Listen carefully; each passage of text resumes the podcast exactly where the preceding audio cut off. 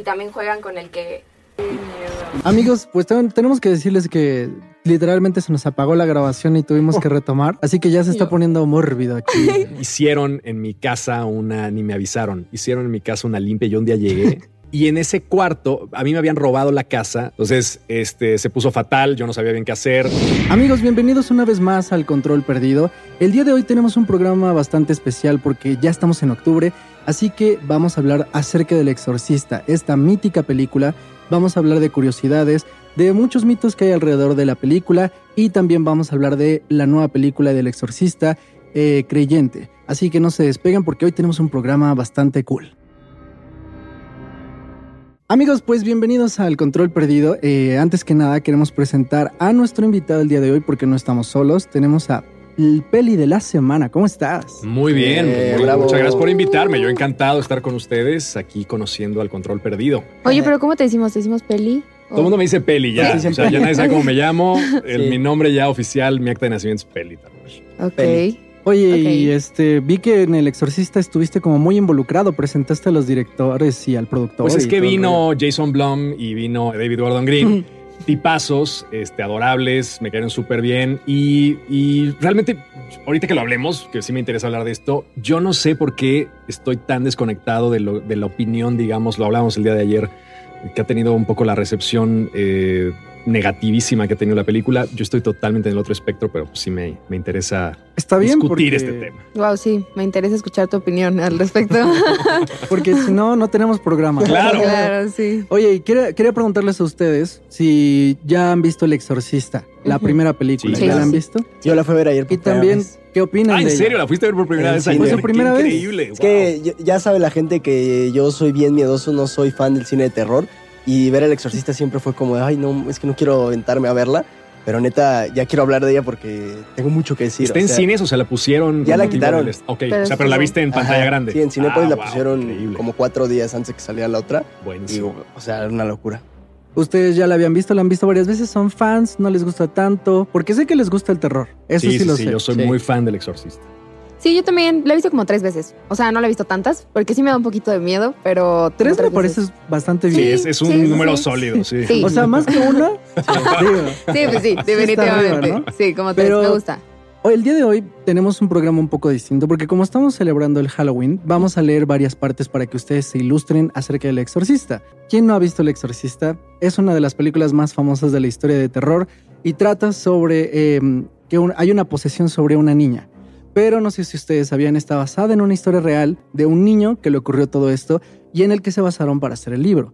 Entonces hoy vamos a estar repasando eso y les vamos a estar preguntando sus opiniones y también les recuerdo a la gente que está allá, suscríbanse a El Control Perdido si les está gustando el programa, si les gustan estos podcasts, porque también vamos a tener más programas de este tipo, así que suscríbanse amigos y sin más vamos a empezar hablando del exorcista.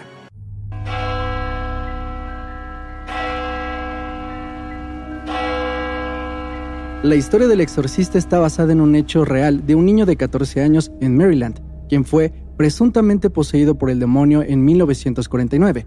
El Washington Post y otros periódicos publicaron artículos sobre la historia de Robbie Mainham o Roland Doe. No se publicó el nombre real del menor para mantenerlo anónimo. Robbie mostraba interés en los tableros de Ouija, así que su tía, espiritista, lo introdujo al conocimiento del juego. Cuando su tía murió, él quiso contactarla usando su tablero. Tras este intento comenzaron a suceder cosas extrañas en la casa, como vibraciones, ruidos como si rasgaran las paredes, tocaban las puertas, las perillas se movían, las cosas flotaban y muebles pesados se movían. El niño comenzó a tener actitudes violentas, su voz cambió a un tono gutural y comenzó a tener una aversión por objetos religiosos. Su familia lo llevó al hospital para recibir atención, pero los médicos se declararon incompetentes ante el suceso, así que buscaron ayuda religiosa. William Bowdern fue quien apoyó en los 20 exorcismos durante tres meses. Fue el responsable de documentar todo lo acontecido durante las experiencias que vivió. Cuenta que objetos eran lanzados con violencia en su habitación. La cama se movía por sí sola. Objetos religiosos se caían si el niño estaba cerca y mensajes aparecían espontáneamente en el cuerpo del pequeño, plasmados como rasguños contestando preguntas hechas por el sacerdote. Hasta el año pasado se mantuvo en el anonimato el nombre del niño. Sin embargo, la revista The Skeptical Inquirer The Magazine for Science and Reason, dedicada a investigar cuestiones paranormales con rigor científico, develó su nombre real, Donald Edwin Honkler. Y bueno, ¿ustedes sabían esta historia? ¿Conocían el origen del exorcista? Sí.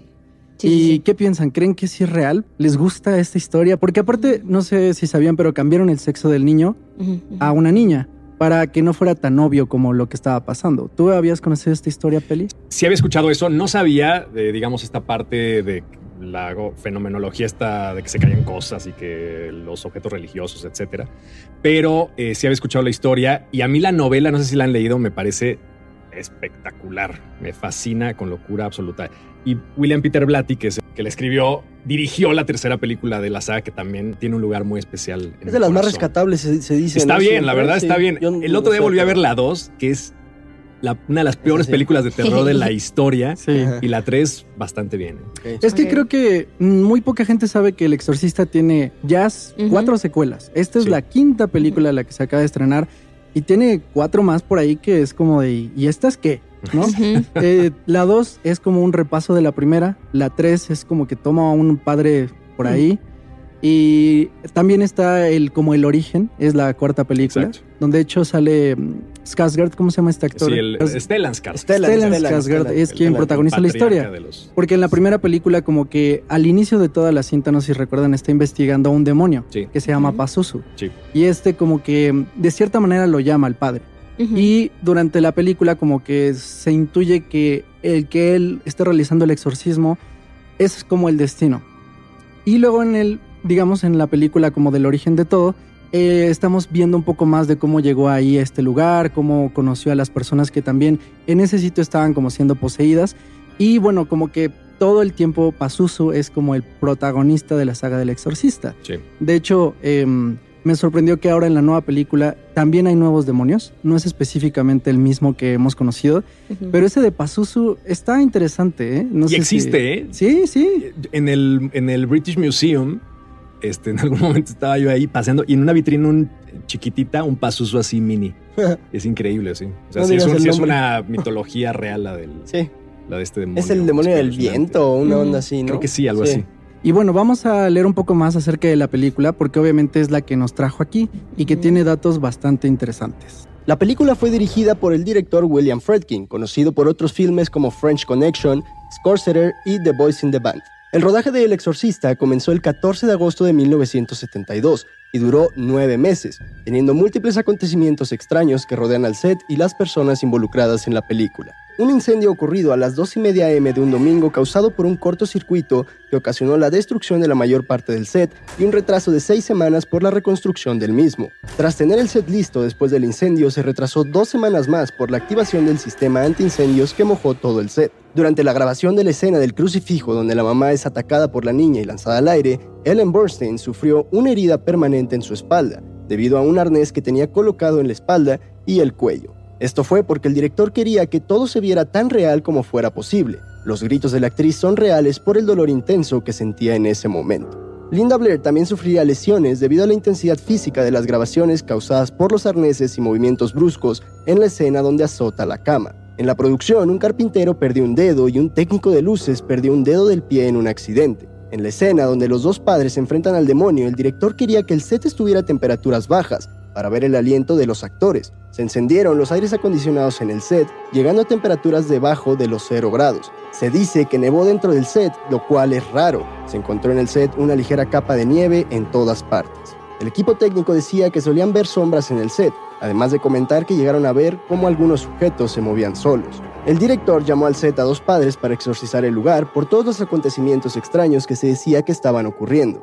No se realizó tal acto, pero se bendijo y tras ello dejaron de ocurrir cosas extrañas. Bueno amigos, ustedes saben que las películas de terror, pues obviamente son especiales, pero creo que el tema que tiene que ver con la religión, con el diablo, como que por más que tú digas de que "Ah, a mí me vale, como que algo tiene, ¿no? No sé ustedes. Algo eh, te mueve, sí. Sobre todo la película del exorcista es una de esas películas que cuando yo la veo, a lo mejor mucha gente actual dice como de, ah, es que los efectos no están tan chidos, pero creo que espiritualmente es pesada. O sea, sí te malviaja en un sentido como es como que algo te, te mueve, ¿no? O sea, no puedes acabar de ver la película y decir, ay, no, no pasó nada. No. Yo siento, yo siento que la película lo que tiene es todo lo que hubo alrededor. O sea, justo lo que ahorita hablamos, que es como toda la conversación que hubo de todo lo que pasó en el set, de que la gente se desmayaba en las salas, de que había ambulancias afuera de los cines para esperar a por si algo pasaba en, en, la función. O sea, a mí la verdad es lo que más me da miedo de la película, porque si seamos realistas, o sea, a mí que me encanta el terror, he visto miles de cosas y acá rato veo películas y realmente ya no es como que me sorprenda algo, pero siento que es más que nada el fenómeno que es la película. El que todavía hasta ahorita sepas toda la conversación que hubo, ¿sabes? Porque pues no es de mi tiempo para nada, o sea, aquí me gustaría No, pues, que no estuviera. Oscar para que justo él dijera como, güey, chance a mí sí me tocó y sé más o menos cómo va, pero a mí cero me tocó.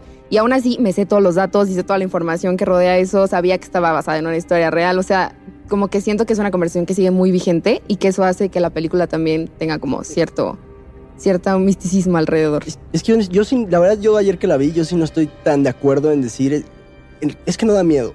Y no porque me haya espantado. O sea, por ejemplo, fue a ver El Conjuro también hace unas semanas al cine y ahí sí estaba como, ay, no mames, ya no quiero estar viendo porque, me- o sea, era, era, un, era un susto diferente el que te dan en El Conjuro al que te dan en El Exorcista. En este estaba súper atento, no estaba como que nervioso, pero estaba incómodo. O sea, es una película pesada, es una película que el contexto y la envoltura que, que tiene sí te hace sentir como enfermo cuando la estás viendo. Es, es yo la es llamaría desgastante. desgastante, Sí. asfixiante, te agobia la película.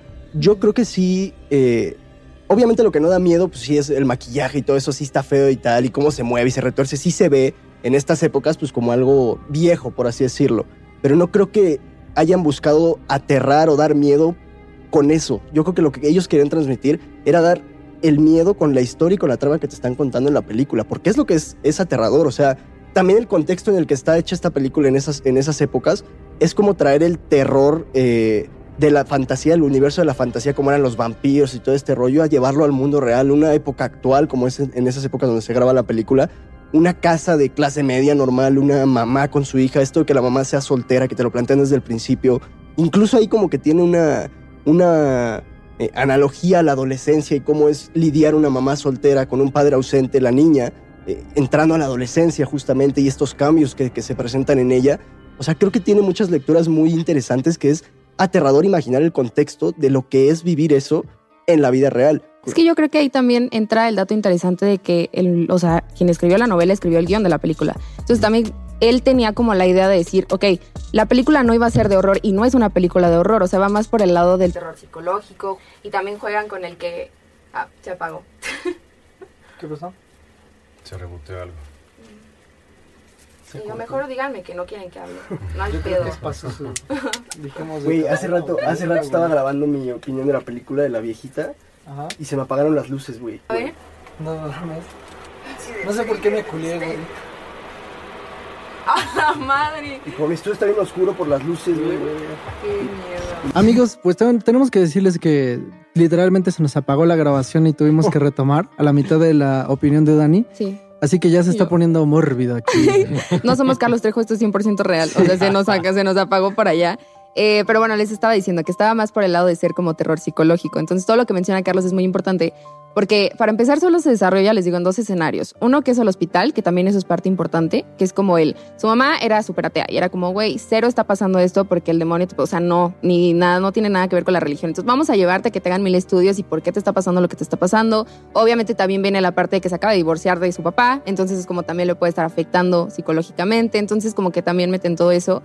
Y solo se desarrollan esos dos escenarios, básicamente, o sea, de que el hospital, su casa. Entonces te familiarizas tanto con eso y con la casa que realmente, como dice Carlos igual, te sientes como atrapado en la historia, o sea, de que es como, ay, ¿qué va a pasar? Y te sientes como, no destruyan el candelabro porque, güey, es su casa y luego cómo lo van a recuperar. Entonces te, te metes tanto en la historia que creo que sí va más por ese lado. Sí es desgastante, o sea, la película yo cada que la veo termino y es como, ay, güey, te sientes como pesado así de que, ¿qué onda?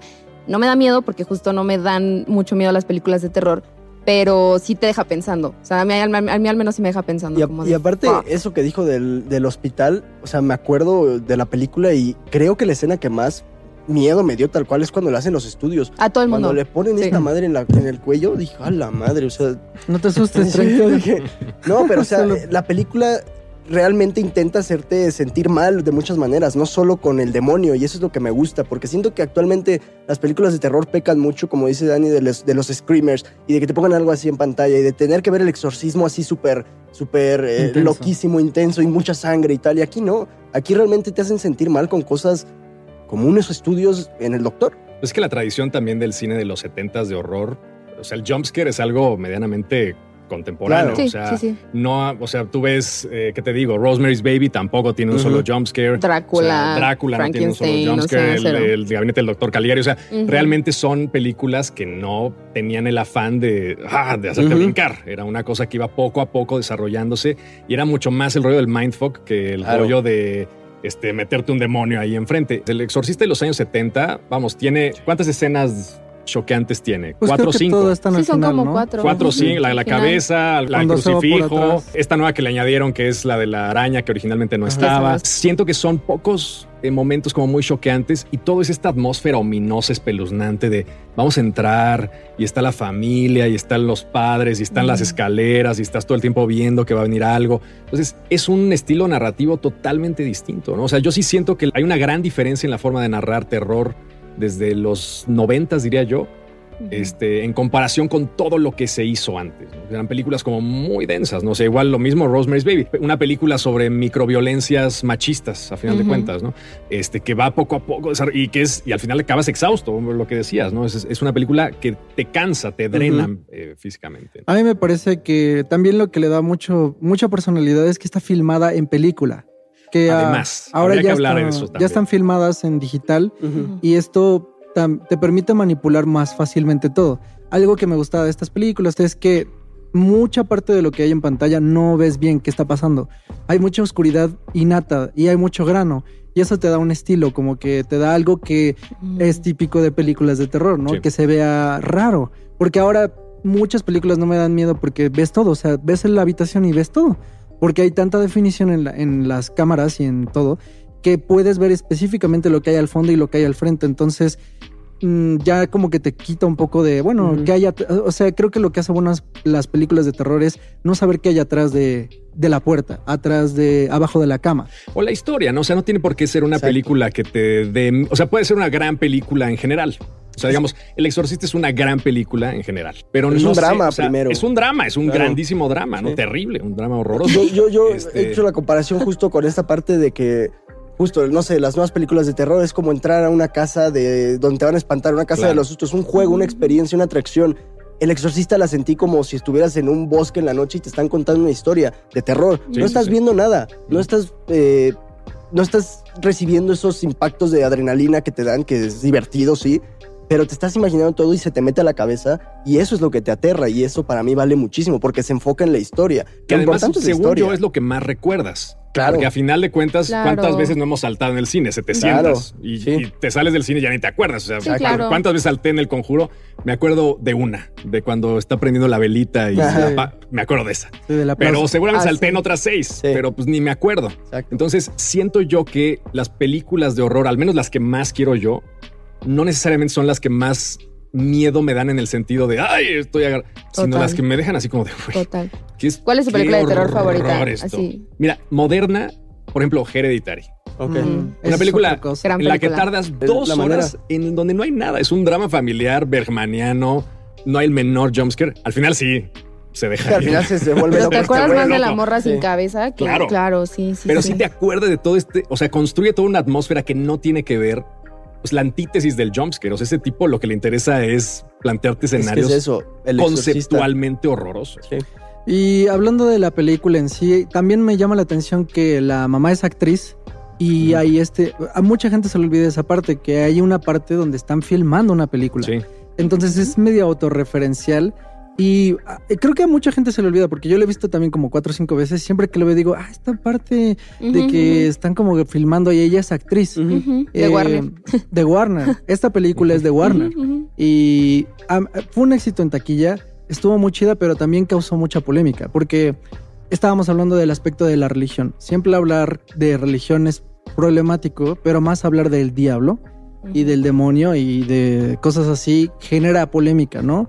Porque cuando estrenaron la película hubo gente afuera de los cines que estaba protestando que esto no le parecía correcto, porque aparte como que hubo muchos efectos sobre las personas que la veían. A lo mejor ahorita decimos nos sentimos mal, pero en ese entonces, eh, por ejemplo, les daban bolsas a la gente por si quería claro. vomitar a la mitad de la película. Sí. Eh, hubo ataques de pánico, eh, fue gente al hospital y sobre todo había gente que decía que estaba poseída después de ver esta película. Eh, ¿Ustedes creen que hay una manera de que esto como que te malviaje de cierta manera hasta un punto donde llegues al hospital? ¿Alguna vez les Sí, ha pasado? Yo creo que sí. Ay, güey, si ahorita ves un TikTok y te dicen de que síntomas de un tumor cerebral y ya empiezas a decir, güey, ¿será que tengo un tumor cerebral? Porque cumplo con 5 de las 10. O sea, obviamente. O sea, No, yo creo que en ese entonces que no salían muchas películas de ese estilo, porque ahorita ya estamos acostumbrados a ver una cada cinco días. O sea, que a cada rato ves en la cartelera una que ni enterado ibas, estabas que iba a salir así de que el exorcismo de mi hija o el exorcismo de mi tía, ¿no? Entonces, pero antes no había, o sea, antes era rarísimo que se hablara de esos temas. Entonces, sí, con la tan poca información que había al respecto, que la nada vayas a ver una película y te toque temas tan Sí, sensibles obvio. y fuertes, totalmente entendible que haya gente que dijera como, güey, mi hijo me dice groserías, vamos a llevarlo a la iglesia a ver si está... Y además, poseído. además temas que, que ya existían, o sea, justo cuando hacen la película tienen esta, eh, bueno, cuando, sí, cuando hacen la película tienen la idea de que hay mucha gente católica que no conoce el concepto del exorcismo, cuando es un término que ha estado presente desde mucho tiempo antes y en la Sí. misma película te lo mencionan. Eh, el padre Carras lo menciona y dice, eh, eso se- ya se explicó con la psiquiatría ya eso ya no existe, pero en, una época eso era algo muy común. Entonces son conceptos que ya estaban y se los traen a la gente actual y cuando dices, ay, pues no es una ficción como los vampiros, por ejemplo, ya que te pones a investigar y de repente la gente empieza a ver, ay, no, pues es que eso sí pasaba en tal época, en la Edad Media, claro que obviamente te empiezas a malvibrar, te maltripeas y todo eso. Yo creo que sí, eh, sí era, era totalmente normal y entendible que en esas épocas, y no solo por el impacto psicológico, también lo visual. No sé si en esas épocas estaba acostumbrada la gente, lo dudo mucho, a ver ese tipo de, de- de películas tan grotescas, porque la película Ni es grotesca. ahora, ¿eh? Ni O sea, ahora, ni ahora. El exorcista tiene unas escenas, a ver, el la del crucifijo. esa Ah, escena sí, no te la, está- esa, esa- está esa es infilmable claro, hoy, ¿eh? Claro, Sí, O no, sea, obvio. Esa no te la ponen en la. No, es en que el remake contexto, o en- eh, o en el- Puedes no. describirla sin usar como Es, un- es una escena en la que la madre entra, creo que hay unos gritos, Ah. creo que escucha los gritos porque está todo el tiempo gritando, la niña se mueven las cosas y tal. Entonces sube las escaleras, abre la puerta y entonces se encuentra esta niña arrodillada con un crucifijo metiéndoselo entre las piernas, ¿no? Sí. Pero ensangrentado, o sea, como violento, es una, es una cosa tremendamente agresiva, No, es, una, es de una violencia sexual Empieza a decir brutal. cosas así. No, y aparte no acaba ahí. Hunting Daughter, que lo Exacto. recuperan ahora en, el- sí, sí. en, esta, en este remake. Y luego cuando está sangrando y todo, Ay, la mamá la- se acerca Sí, sí, y sí, le sí. dice chupa, perra, chupa. Ah, Sí, sí, y sí, es sí, como sí. de güey. No, y es que O sea, eso no, eso es. O sea, sí hay cosas, sobre todo en el cine de los 70, a mí me maravilla. Hay un montón de películas, Sam Peckinpah hizo cosas que ahorita serían totalmente. Sí, sí, infilmables. sí. El contexto es, un- es una niña de 12 años, Sí, sí, para sí. empezar, que ante- al principio de la película, es que eso, es- eso para mí es lo, es lo que la hace tan, tan impactante. Al principio de la película te muestran a Reagan súper, súper infantil y súper Sí. inocente para hacerte el contraste bien fuerte al final de la película. Y, y para Sí. que realmente te impactes y digas, ay, güey, es que era la niñita que estaba al principio robándose una galleta en la película, que es lo que hace. Que ahí va un dilema también interesante. ¿Qué tan, eh, digamos, qué tan legal o qué tan eh, ético es utilizar una niña de 12 años y meterla en una escena que es, bueno, ahora vas a agarrar este crucifijo, lo vamos a ensangrentar, te lo vas a meter aquí Sí. y entonces vas a Cosas de decir... los 70s, "You're como counting dices". ta, ta, ta". Incluso eso Que, ya bueno, está no era mucho su más voz, pero regulado pues es ella, ¿no? Sí, ahorita Sí. debe estar mucho más regulado. O sea, hay muchas cosas que ni se podrían hacer. O sea, enfriarla, pobrecita, era la única que no traía ropa térmica y todos los demás de que sí, a huevo, otra toma más. Y ya Pues como... es como Jodie Foster en Taxi Driver también. Claro, sí, es Una niña de otra. 12 años que es una prostituta que está ahí. Sí. Y que Entonces, Scorsese le decía de que bajan los pantalones. Sí, sí, sí, sí, sí. Y o sea, como de, güey. no había el menor, o sea, sí ha cambiado muchísimo. Reparo en hacer el eso. menor reparo en agarrar a un actor infantil y decirle, bueno, Pero pues, también esta onda de que el demonio se mete eh, en la niña y de que el demonio entra a la situación de una niña que está en un, en un proceso de divorcio, que la madre está ausente, que el padre está ausente. Sí entiendo como una referencia de lo que vive un niño en esas épocas divorciados en el que los padres no le ponen la atención necesaria. Y, y incluso lo dice en, una, en, un, en un diálogo Reagan, cuando ya está poseída, dice, no sabes lo que hizo la, la sucia de tu hijo. O sea, más el Sí. demonio sabe lo que hizo la niña que sus propios padres. Está más con él. Y ese demonio puede ser visto como cualquier otra persona incluso hablar un poco de abuso y de, de- de situaciones que se pueden prestar en situaciones cuando los padres están ausentes. De hecho, eso que mencionas, o sea, está, hay referencias a la película de eso. O sea, de que incluso ella en su cuarto tiene como ilustraciones de que de lobo feroz. De cape, o sea, bueno, de caperucita Exacto. roja. Y todo eso tiene que ver justo con que, pues, o sea, el malo está como disfrazándose de algo bueno. Incluso el, no me acuerdo cómo se llama, pero el sargento que le contesta según en la Ouija, Howdy. tiene el nombre de su papá. Ah, sí, o sea, de que es como, hay muchas referencias de que sí, o sea, le quería llegar por el lado de tu papá no está, pero mira, habla conmigo. Entonces, Y sí, eso o tiene sea, un trasfondo, obviamente, pues, más grande que solamente un demonio. no, y es súper dark porque el, Claro. el demonio te ataca con verdades que tú llevas dentro, porque sí tiene como esta parte sobrenatural, pero realmente su gran poder radica en el hecho de decirte, yo sé que tú piensas esto y, y yo sé que tu madre te odiaba o yo sé que no sé qué. O sea, como estas cosas muy ancladas en situaciones que nadie dice. Que se ¿no? Es supone como que es una diablo. revelación de verdad muy terrible. Poniéndote a prueba, ¿no? Exacto. Porque siempre lo que eh, explica en el exorcismo es que te va a poner a prueba tu fe y te va a hacer creer en lo peor de ti y tú tienes que seguir creyendo en lo positivo, ¿no? Que es lo más difícil. Pero no, no salió tan libre todo, porque Linda Blair después de la película sí sufrió bastante. Sí, sí, sí. Tuvo, tuvieron que contratarle guardaespaldas porque la gente la hostigaba mucho. Y al final de cuentas creo que vivió bastante mal en su adolescencia. Hubo y adicciones y todo después, ¿no? Sí, le Tuvo fue adicciones. Fatal, fatal. Child Y- actor total. Sí. Y ya al final, la verdad, estaba viendo su filmografía, no logró hacer como una carrera muy importante. eh, lo cual es triste porque la verdad es que actúa muy bien. Y Sí, sí, en la película está increíble.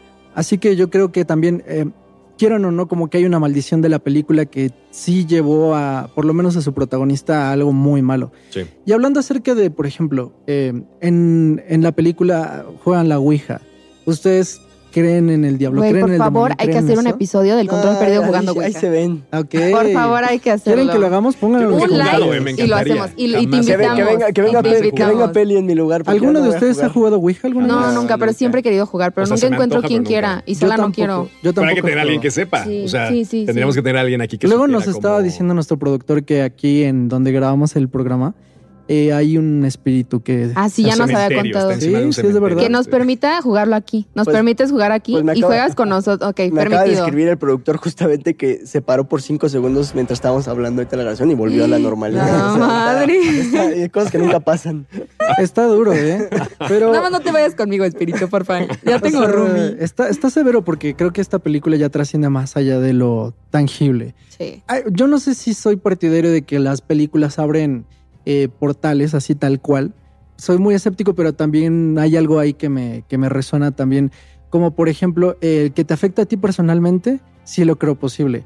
Y también hay varias partes de las posesiones que son muy repetidas y que a gente les han pasado, como por ejemplo que escuchan animales que roen en sus casas y luego sienten mucho frío, huelen algo fétido, eh, empiezas a tener depresión y no sabes por qué, eh, empiezas a ver laceraciones en tu cuerpo o a lo mejor ves moretones que no, no tenías. Todas estas cosas como que sí hay mucha gente que le ha ocurrido, sí ha pasado en la vida real, pero yo no sabría cómo explicarlos, pero claro que ha pasado, ¿no? Ahí, por eso es que el, el mismo Vaticano, que es pues como conservador a más no poder, puede extender una oportunidad de, de exorcismo, de decir, sí, tenemos que hacer esto, porque neta hay algo aquí que es sobrenatural. De hecho, ahí en la película del conjuro, eh, más o menos como que hablan un poco acerca del proceso, porque no Sí. nada más es como, está este, poseído, exorcícenlo, porque también puede ser problemas físicos, pueden ser psicológicos, y también en la última de- del exorcista nos dicen que si entra el padre y alguien muere, pues obviamente les van a inculpar, ¿no? Porque no es Claro. algo tan sencillo, porque puede tener una cuestión psicológica, social, em, de médica, que si entra un padre diciendo, sí, yo te voy a salvar, y no es cierto, pues ponen en peligro a las personas. Por eso es que es muy difícil que haya un exorcismo tal cual.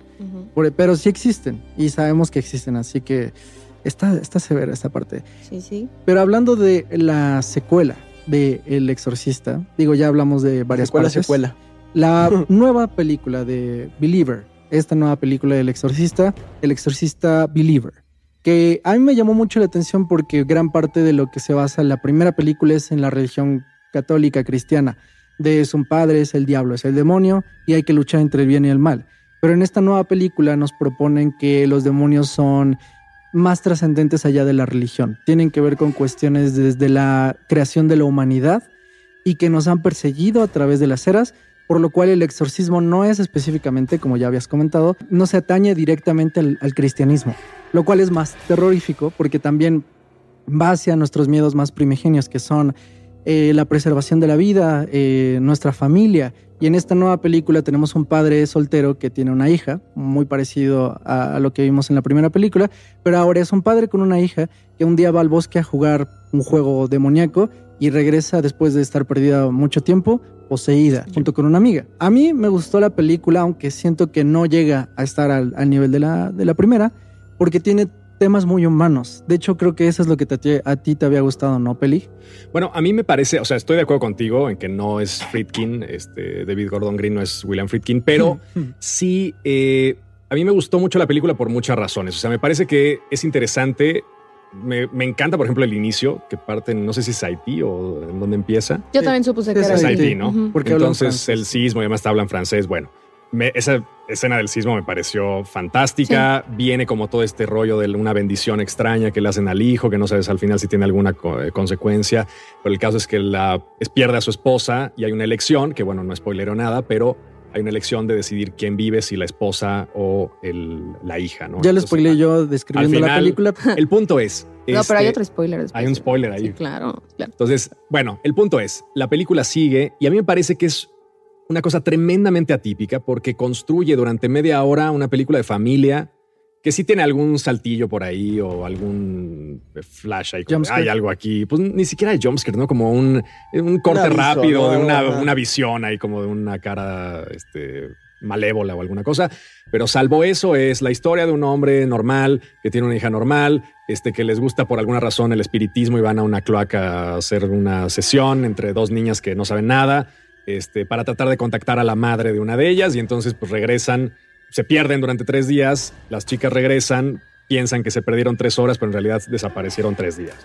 Entonces ese es todo el meollo. Pero eso tarda un montón de tiempo y me gusta porque al mismo tiempo hay escenas tremendamente entrañables. Vamos, la construcción de ciertas escenas cuando va a asustar a la hija que se pasa por el...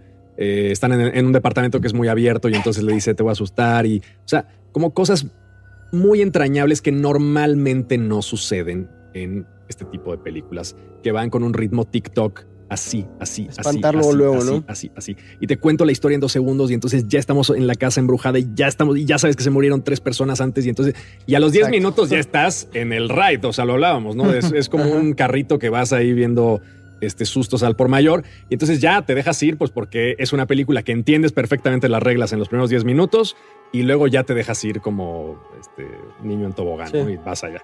Entonces sí me parece bien interesante que David Gordon Green haya escogido una estructura muy arcaica que a mí personalmente me gusta, pero que intuyo que no pegó tanto precisamente por ese, esa elección Entonces de ritmo. respeta a la, a la primera película, ¿no? La respeta en su estructura Yo y en siento su... que, Momentáneamente. o sea, yo, yo siento que hace otra cosa totalmente distinta. O sea, eh, de hecho, los guiños estos, los Easter eggs que mete, meter a, Ajá. bueno, no les spoileo nada, Ese pero no lo he visto. hay un par de este, actrices que salen ahí. Sí, este, en el tráiler sí, ¿Sí se ven? Sale Bueno, una. Sale este Ellen Burstyn ahí. Entonces, bueno, La tiene, mamá. Un, tiene un papel mínimo Es en una escena yo, la verdad. muy choqueante que, bueno, a mí me parece que es interesante. Bueno, no, no me desagradó. A mí Este- también me perturbó mucho esa escena. Está bien, o sea, la sentí como una buena escena de terror, creo que funciona. No tienen más justificación que, que hacer ahí más que ser Ellen Burstyn y que sale. Y bueno, bu- hombre, tiene una justificación que es el hecho de que escribió unos libros sobre posesiones y también tiene la justificación de decir, a ver, este relajo es la primera de tres películas Sí. que van a salir. Ujú. Entonces, bueno, 400 millones les costó a Cuatro- Universal a esta ver, madre. ¿en qué momento alguien compró los derechos del exorcista por 400 millones? No es sé. una locura. Es una locura. O sea, jamás van a recuperar esto.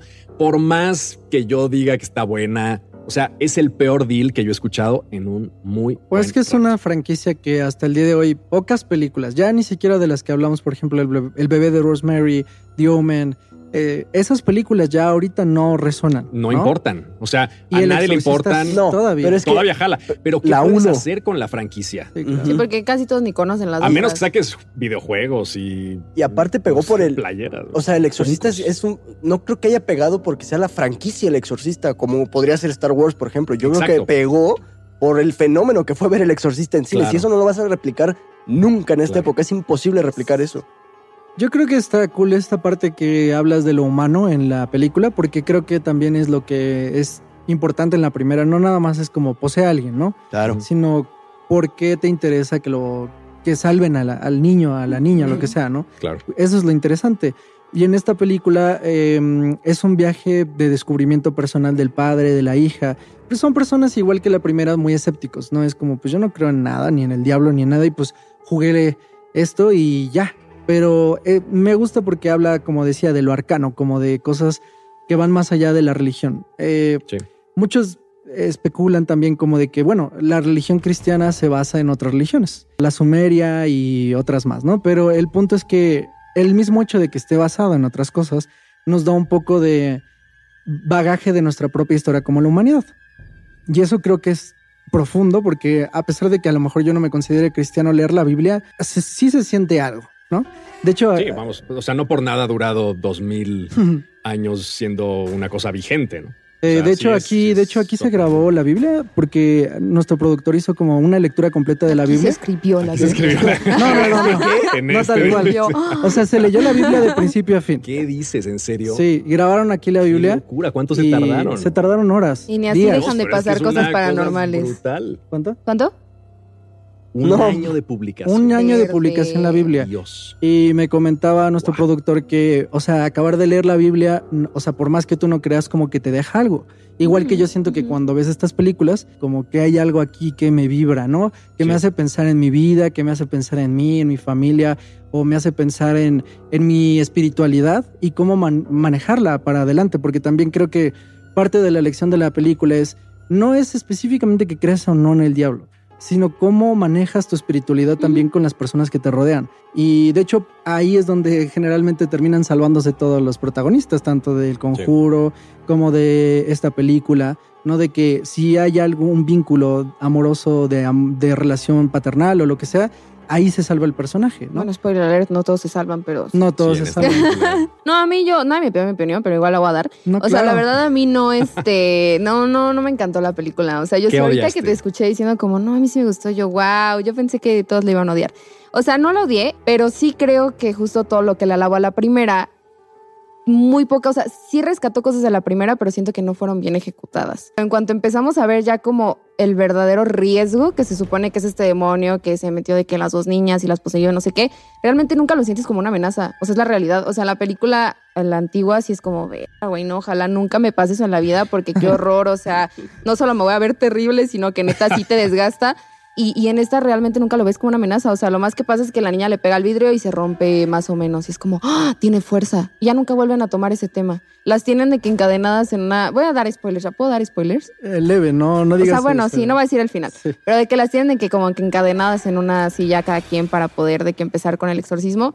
Tampoco, o sea, de que nunca ves como algo grande, o sea, realmente nunca pasa nada.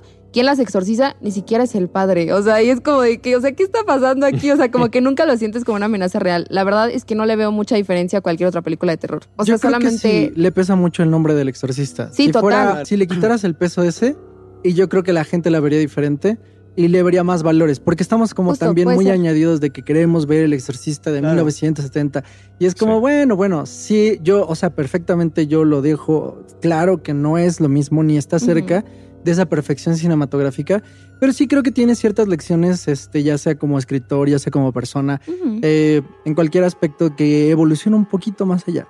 no sé, no Porque creo que también hemos añadido mucho al, al cristianismo y eso como que ya cansa. Por ejemplo, yo decía, ahora vamos a ver este, algo vudú, ¿no? O sea, un exorcismo vudú, vamos a adentrarnos a otras culturas, vamos a saber más de otro rollo, porque también, o sea, los cristianos son, son una parte de, de todo el mundo. O sea, cómo lo enfrenta alguien de Japón, o cómo lo enfrenta alguien de China, o cómo lo enfrenta alguien de África. Es muy diferente y a todos les puede pasar. Y creo que ahí es la ventana donde yo veo algo, una posibilidad de ya no vayamos a hacer lo mismo. o sea, Ojalá, pero es que eso es lo que no me encantó de esta película, que justo como dices, no creo que sea una mala película. O sea, de que si la vas a ver sin intención de ver como algo de la vieja, porque si vas con eso, o sea, el cami- los cameos, o sea, no, no te van a dejar de que con de que, güey, no mames, es lo más épico que he visto, no. Ay, a mí sí me O yo sea- sí casi lloro. No, no, no, la realidad es que no. Y justo el papel de su mamá es como, no te pases, o sea, la escena pues obvio sí está como, ¿qué onda? Pero yo dije como, ¿esto neta está a mí sí me pasando? gustó que llegara así. o no, sea, a mí no me gustó. ¿La mamá? La mamá sí, de la- Reagan. La mamá de Reagan, sí. Y, no, su, y su no. destino me, me gustó. Y pero Ellen Burstyn ya está bien grande, ¿no? No, pues es que ya, ya. O sea, en los yo dije, 70 ya era la mamá de Reagan. O Sí, sea, 80, sí. 80 años debe tener la, Sí, sí, la sí. mujer. 90, yo creo 80 que ya le pongo, ¿eh? Pero actúa bien, ¿eh? No, está muy bien. Bueno, pues es que es actriz, pues Pues sí. que, es que hay gente que ya a cierta edad ya no actúa. O sea, no sé si em, el señor este de Volver al Futuro, el Ah, Christopher Lloyd. Ah, Christopher. Christopher Lloyd ya no puede actuar, o sea, físicamente no puede estar parado. Sí. Y sí se nota, es como de ya retira. Yo la vi súper bien. A Ellen Burstyn la vi Sí. de, de acero. Sí, sí, sí. Sí, la está verdad es que sí, solo se ve con diferente color de pelo, pero se ve igual. Sí, está impresionante. Pero bueno, o sea, el punto es que eh, a mí no, eso, o sea, no me convenció. O sea, de que simplemente no. Pe- ¿Y el y giro eso no te gustó? que- A mí me encantó. Me ¿Cuál? encantaría spoilear. El, el giro el sí. giro el final giro estoy de acuerdo, es lo mejor, creo. Porque, a ver, un poco lo que me gusta de la película es que todo es inútil. O sea, no tiene. O sea, es totalmente anticlimática. Me fascina cuando llega el padre, por ejemplo. Que además lo meten como en un rollo casi que llega. Los Vengadores, Casi como sí. que se quita la camisa o Sí, algo sí, así. sí. Cuando llega el padre es como ya llegó Tony Stark. Ajá, o- sí. Thor a A tu Wakanda. izquierda. A tu Sí, Me izquierda. gustó eso Güey, también. O sea, la- es la vamos. perfecta referencia a Tony Stark. Exacto. Porque Claro. llega súper heroico y es como de, ya, ya, ya nos va a Cinco salvar. minutos después. O sea, siento que todo es muy intencionadamente anticlimático. Me gusta eso. pues. Eso creo que es un riesgo. Eso es lo que les iba a mucho decir. riesgo. O Creo sea, que evidentemente no funcionó. O sea, es un hecho que no funcionó. Porque ayer que estaba en el, en el junket con estos cuates, me dice este Dani, la de la de Diamond, me dice, oye, ¿ya viste el Rotten Tomatoes? dije, no, pues ni lo he checado. Y veintitantos por Sí, ciento. está- o sea, está duro. la destruyeron. Pero exagerado, O sea, ¿no? Yo no lo he visto, O sea, pero sí, no. sí exageraron. no. Sí, porque Pero, decían, pero se le- o sea, evidentemente no jaló. O sea, Sí, no, claro, no, claro. no, no, bueno, en no taquilla gustó. puede ser que termine pegando, ¿eh? No se sabe. También puede ser la Monja 2, que Exacto, tiene 200 millones 40% respetables. en no, no sé cuánto Sí. tenga y se llevó 200 milloncitos que pero dices, es que la crítica en Estados Unidos está loca. O sea, le dieron ochenta y tantos a Saw, la última de Saw X, ¿Tiene ochenta y tantos? ochenta y tantos. Wow. Y esta tiene 20. Y digo, güey, un poco de ¿El, equilibrio. el crítico? cabrón. Sí, lo- el crítico, no la Ah, gente. Ya, ya, ya. Y yo digo, como lo, yo siento y lo digo con A mí todo. se me divirtió la de eso, pero. A mí me encantó. Pero eso. no es un Ah, 80%, ma. o sea, no, Sí. no. Pero sí es un porcentaje más que el exorcista. Pero no es un 80%, o No. sea, estamos hablando de de que está arriba de Joker, este, de muchas películas así Se cañonas, alocaron, sí. que es como no, o sea, eso no puede ser posible. Un 70, un 60, ¿no? Y sobre todo la del Exorcista 24 es como... Sí, también eh, está, está muy bajito. Siento que mm, hay que equilibrarlo. Siempre he dicho, los críticos en Estados Unidos son estúpidos. O sea, tienen la peor opinión que has escuchado en tu vida de una película. No sé cómo Ah, lo bueno, miden, ¿no? Pero... Viendo lo del Rotten Tomatoes, en algún momento vi que estaba con una polémica la película, que yo eso no lo noté, no sé si ustedes lo notaron, pero que tiene un rollo antiabortista. Mm. A ver, pero por ahí. Sí. ya, pero una cosa, a ver, más, periférica. O sea, yo para Sí. enojarme de que es antiabortista tendría que dedicarle ¿En qué momento? No un sé. Ratazo. Sí, porque la como- monja- hay una monja la que, la que hace el Ah, exorcismo. ya, tiene ya, una ya, historia ya, y entonces el diablo le dice, tú abortaste a tu hijo este, en algún Ah, momento ya, y se llena de sangre. Ah. Pero ya tienes que ir como en un... O sea, Está muy tienes que estar- rebuscado, está ¿no? rebuscadísima esa, Sí, no. esa ofensa, está No, más porque se supone que los demonios lo que hacen es ir profundo a tu... Y pues obviamente ella le pesa todavía eso. Sí. o sea, Claro. pues totalmente normal. Pero ya hay una interpretación como de No, segundo ya- orden ya muy Esto jalada. no es Sound of Freedom. No. Esto no pasa. La película que no quieren que veas. Oye, y hablando acerca de experiencias personales, porque estamos en Halloween casi. Entonces me gustaría saber, primero, peli de la semana, tú eres el invitado. ¿Crees Ah. en el diablo? ¿Crees en los fantasmas o en algo sobrenatural? Mira, yo soy totalmente agnóstico. Si me muero y llego al infierno, diría, "Uta, sí, era real. este, ni modo. Pero, o sea, creo que todo puede pasar. Sí me sorprendería muchísimo que siendo tan minúsculos nosotros hayamos como conceptualizado perfectamente lo que es el afterlife. O sea, sí, sí me sorprendería muchísimo. A lo mejor sí me muero y llego a algún lado y diría, wow, esto está muy eh, alucinante. Pero llegar a un lugar y ver a un señor con barba y tal, diría, oh, o sea, ¿a poco, barba, ¿a poco nosotros, este planeta parezca a mí, vas a miniatura, decir, ¿no? en un universo infinito, logró decodificar lo que es el... Me Bueno, hay una, hay una explicación siempre que Dios no tiene forma. Dios toma forma de lo como que tú nosotros, ves o sí. alguna cosa, ¿no? O sea, Que nos recuerda también a Galactus, por ejemplo. de hecho, o sea, Galactus, esa forma que vemos como con los cuernos morados, es lo que tú ves, es claro. lo que tú ves como Exacto. humano porque un dios, incluso los eternos, la nueva película, estos dioses enormes no son así, son como nosotros lo entendemos. Para poderse comunicar contigo, o sea, para poder empatizar contigo. Eso, está, eso es un gran concepto. Pero bueno, el caso es que me sorprendería de cualquier forma que no hubiera nada, pues ni me voy a enterar, pero si hay algo, sí diría, ah, mira. este, ¿Y crees, te ha pasado alguna cuestión sobrenatural que te ha hecho Sí me han pasado cosas raras. Un día pasé por una racha así muy jodida.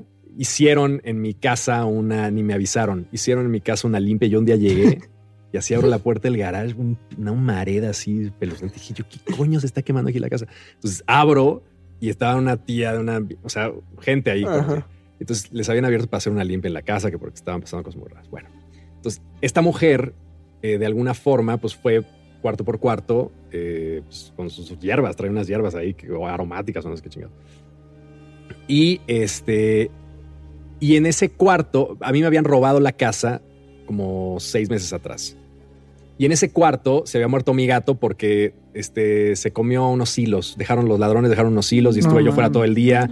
Y los gatitos, si comen hilos, es como lo peor que pueden. Si no hay manera de sacárselos, es un. Entonces, este, se puso fatal. Yo no sabía bien qué hacer. El caso es que no había ni, ni cómo operarlo y se murió. Y se murió justo en, el- en ese cuarto.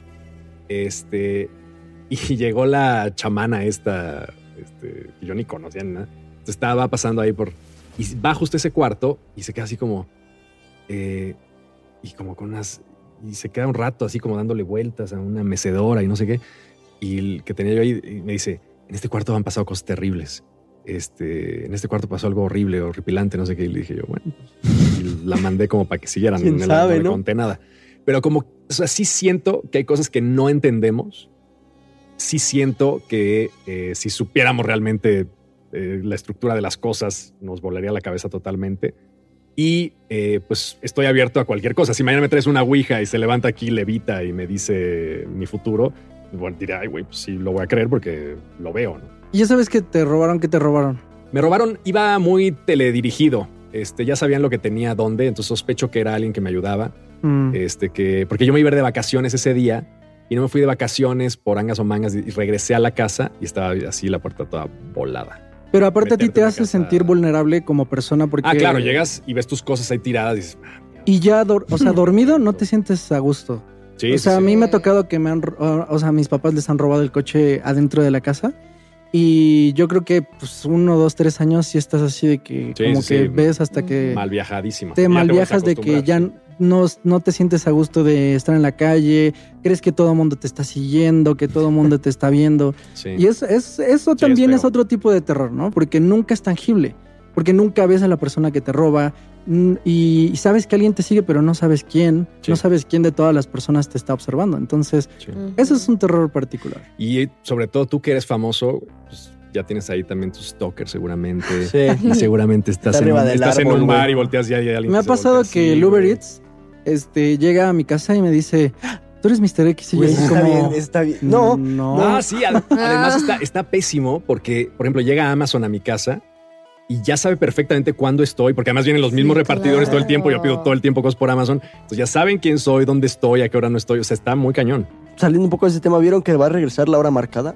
Sí, sí, sí, está sí, cool, sí, ¿no? sí, sí, sí, Para sí. que no sepa, es como donde se dieron a conocer los grandes directores de, de México. O sea, Cuarón, Cuarón, del Toro, Lubeski. Y, trae directores pesados. Está Sí. Michelle Garza Cervera, está este. por demeritarlo Isaac tanto, pero la neta no, no creo que logren recapturar la magia. Yo tengo mucha, mucho morbo de verla. Yo también. Sospecho que va a haber un par de capítulos buenos. Me cuesta trabajo pensar que sea una serie igualmente memorable, pero bueno, pues a lo mejor hay sorpresas. Y, Pero está cool que mantengan el concepto de apostar me por, encantó, por ¿eh? talentos Sí. nuevos, está chido. Lo que pasa es que en esa época la Sí, televisión era reina. Sí, Entonces, lo que salía todo el mundo lo veía, Claro. había un presupuesto muy particular, el talento realmente estaba enfocado. sí. Y repetir eso donde tengas a esos talentos de la vida, no, Sobre no- todo con lo las- dudo que vaya a pasar de nuevo. Sí, yo también me cuesta trabajo pensarlo, pero yo me sospecho que le están apostando un poquito también a meter ciertos nombres que sí están bien y luego conseguir un tuitazo de Guillermo del Toro o alguna cosa Sí, así de, sí, sí. ah, ya se le la marcada. Sí. O de Alfonso Cuarón, así, ay, mira, ya se le la marcada, qué bueno el remake y tal. Va por y VIX. jalar un poquito así, va por VIX, exacto. Entonces, jalar a lo mejor un poco de audiencia, no tanto a lo mejor, porque vamos, Huesera a mí me fascina, Es pero, pero pues no sé si todo el mundo la ubica. Yo pensaría que no. Entonces, más bien yo creo que le están jugando a vamos a hacer esta cosa en la que estuvieron involucrados estos tipos que son ahora big as Ujú. fuck. Y entonces vamos a tratar de que no sponsoren, pero pues sí nos regalen un Un tweet. lo que usted quiera, lo que sea su voluntad. Les quiero decirles a toda la gente que si les está gustando el podcast, suscríbanse, comenten qué les parece. También queremos hacer una dinámica con ustedes. A través de Facebook queremos hacer que ustedes nos cuenten su peor experiencia de terror en el cine. Ya sea que encontraron algo en las palomitas, que tuvieron una cita ciegas muy mala. Lo vamos a poner un post ahí en Facebook para que ustedes comenten sus peores experiencias. Recuerden que nuestro eh, Facebook es eh, SP Podcast, creo que estamos, eh, creo que sí. Si Sí. no, ahí lo vamos a poner y ahí comenten cuál es su peor experiencia en un cine. la vamos a leer aquí en SP.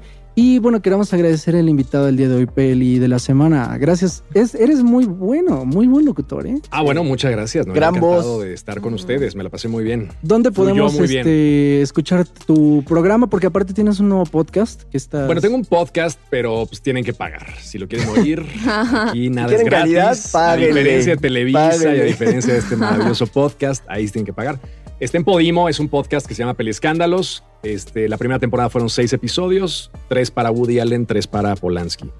Y un poco es muy sencillo, eh, es analizar, pero a fondo, o sea, porque yo personalmente tampoco conocía a fondo los casos y son interesantísimos. El de Polanski muy claro, pero ahí no me interesa cuestionar si es culpable o no, porque es culpable, pero su vida es fascinante, o sea, ¿Y dónde más te pueden encontrar en redes pues el sociales? peli de la semana donde busquen. No tengo Twitter o ex, como se llama ahora. Ya te, uf, no, no tienes problemas Sí, ahora Mr. de X. con tu Mr. Twitter, voy a decir. Twitter. No, de hecho, un amigo, un amigo me recordó que, este, que a mi otro canal yo le quería solo poner ex. Ah, neta, Y me dijo, no, güey, es muy estúpido eso. lo podrías haber vendido por un billón de dólares. Y, Serías y ahora. ahorita fue como de, ves que estabas bien pendejo. y yo de que, güey, sí tienes razón. Qué bueno que no le puse ex. Ahora ya soy Mr. X. en Mr. Twitter. Mr. Bueno. Twitter. Eh, ¿Dónde los podemos encontrar a ustedes? A mí me encuentran en todas mis redes sociales como Dani Noy. A mí me encuentra como hay Carlos Camacho en todos lados, hay Carlos Camacho. Y sigan a Peli de la Semana en TikTok, que es contenido de cine de calidad. Gracias. Y por favor suscríbanse a SP Podcast. La próxima semana vamos a hablar de terror, más terror, porque estamos en octubre y se acerca Halloween. Así que no se despeguen del control perdido. Nos vemos en la próxima. Bye. Bye.